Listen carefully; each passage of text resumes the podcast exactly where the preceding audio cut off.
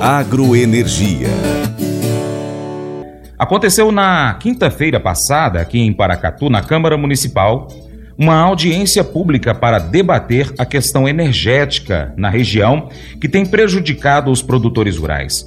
Na reunião, que atendeu a requerimento da deputada Marli Ribeiro, dezenas de produtores rurais e lideranças da região contrataram as suas, ou melhor dizendo, centraram as suas reclamações na atuação dos fiscais da Secretaria de Estado de Meio Ambiente e Desenvolvimento Sustentável, a SEMAD, e na prestação de serviços da CEMIG, inclusive na área urbana do município. No primeiro caso, denunciaram a falta de padronização nas fiscalizações, exigências esdrúxulas, burocratização excessiva, multas e taxas excessivas, mesmo em casos em que o próprio fiscal atesta que não houve dano ambiental. Resumindo, atuação unicamente repressiva em detrimento de ações preventivas e educativas.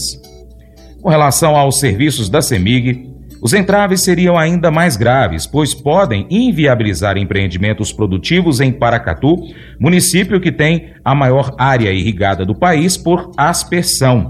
Em segundo lugar, está a vizinha Unai. A região é a maior fronteira agrícola estadual com variação da tensão energética, queda de fase ou simplesmente a interrupção do fornecimento de energia, os pivôs centrais de irrigação simplesmente deixam de funcionar, ameaçando as lavouras justamente em meio a mais um período de seca na nossa região, quando a insegurança energética se agrava.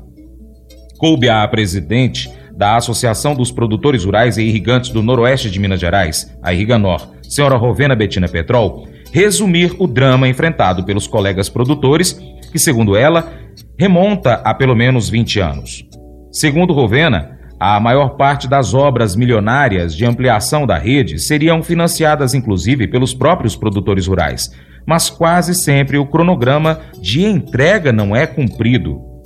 A oscilação torna nossa situação caótica nos meses de maior uso de água, se eu ligo o meu pivô, o do meu vizinho para, aponta Rovena Petrol.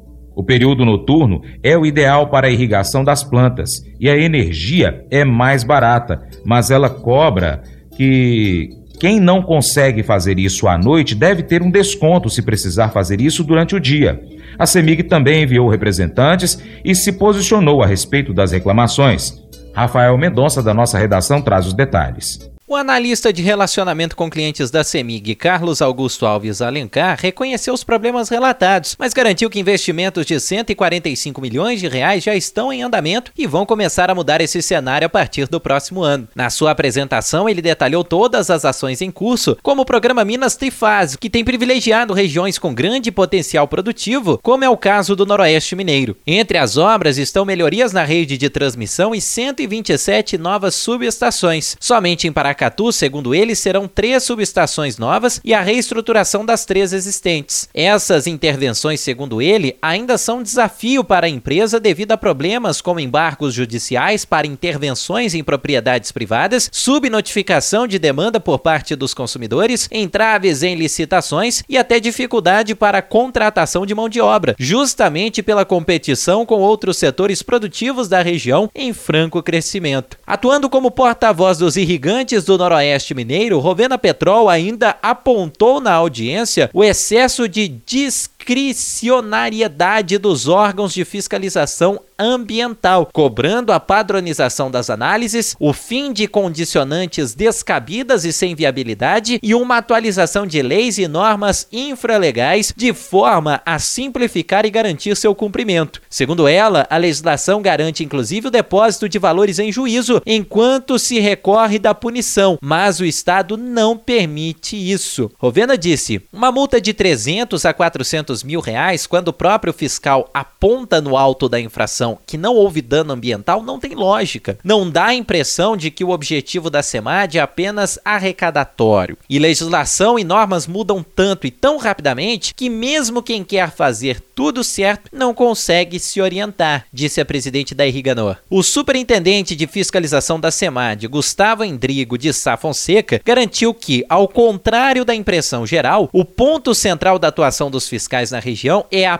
prevenção e não a repressão, com uma agenda educativa extensa dentro do compromisso de combate às mudanças climáticas e seguindo estritamente o que permite a legislação. Ele citou, por exemplo, o programa Minas contra Desmatamento, lançado há alguns meses e que tem como pilar o diálogo direto com as prefeituras, justamente para privilegiar ações educativas ao invés de repressivas. As prefeituras de Paracatu e da vizinha João Pinheiro já teriam aderido e o programa está em fase final do acerto das ações práticas. Ele acenou também com a adaptação para o meio rural de um programa de fiscalização ambiental preventiva da indústria, que prevê, por exemplo, após ações de cunho educativo, um prazo de 90 dias para adequação. Nesse período, segundo ele, somente são feitas fiscalizações emergenciais ou em atendimento a denúncias, ou por exigência legal de outras instâncias públicas. Com as informações direto da redação, Rafael Mendonça. Ao final da audiência, a deputada Marli Ribeiro fez a leitura de diversos requerimentos com providências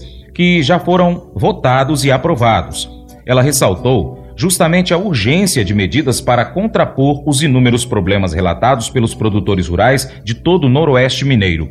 O presidente da Comissão de Agropecuária, deputado Raul Belém do Cidadania, defendeu uma relação pacífica entre os órgãos ambientais e os produtores rurais. Também é do interesse do produtor rural preservar o meio ambiente para garantir a água que vai permitir que ele continue produzindo.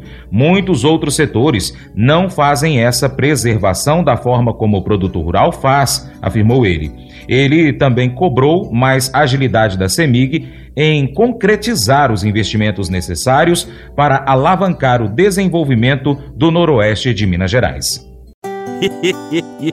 Mas eu vou dizer uma coisa pra você, viu? É, se quiser colocar propaganda sua aqui nesse programa, ó, eu vou dizer um negócio, você vai ter um resultado bom demais, senhor. É isso mesmo, é facinho, facinho, senhor. Você pode entrar em contato com os meninos ligando o telefone deles. É o 38, é o 991810123. Bem fácil. É muito bom porque aí a sua empresa vai sair dentro de um programa que é ligado aí ao homem para mulher do campo. É nós que vai estar tá assistindo e também vai ver sua propaganda. É bom ou não é? somos confrontados com uma mensagem poderosa sobre o poder da compaixão e da bondade no livro de Provérbios, capítulo 14, verso 7 na Bíblia.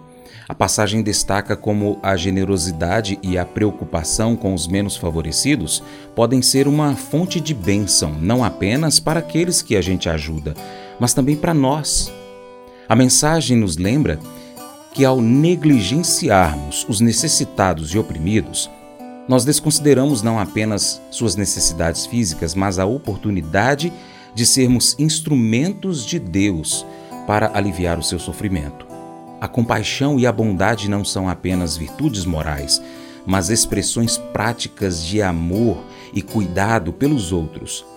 Somos desafiados a não fecharmos nossos corações diante das necessidades dos que nos rodeiam, mas a agirmos com misericórdia e generosidade.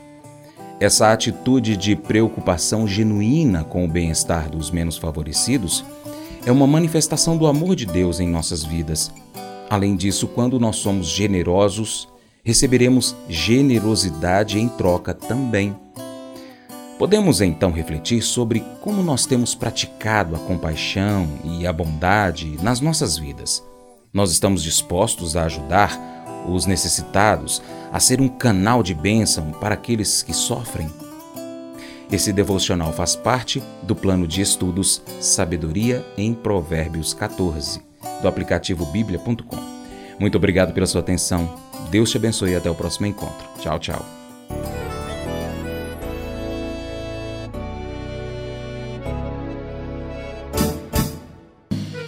Acordo de manhã para prosear no mundo do campo, as notícias escutar. Vem com a gente em toda a região seu programa Paracatu Rural. Tem notícias, informação e o mais importante, sua participação. Programa Paracatu Rural. Programa Paracatu Rural.